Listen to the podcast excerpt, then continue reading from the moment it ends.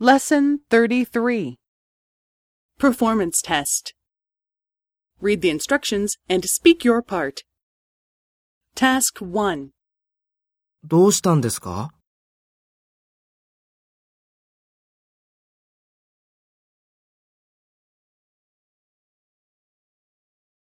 そうですか。バーで何時まで飲んでいたんですか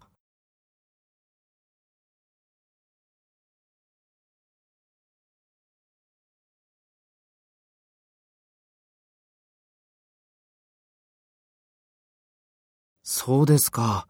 大変でしたね。これ二日酔いの薬です。どうぞ。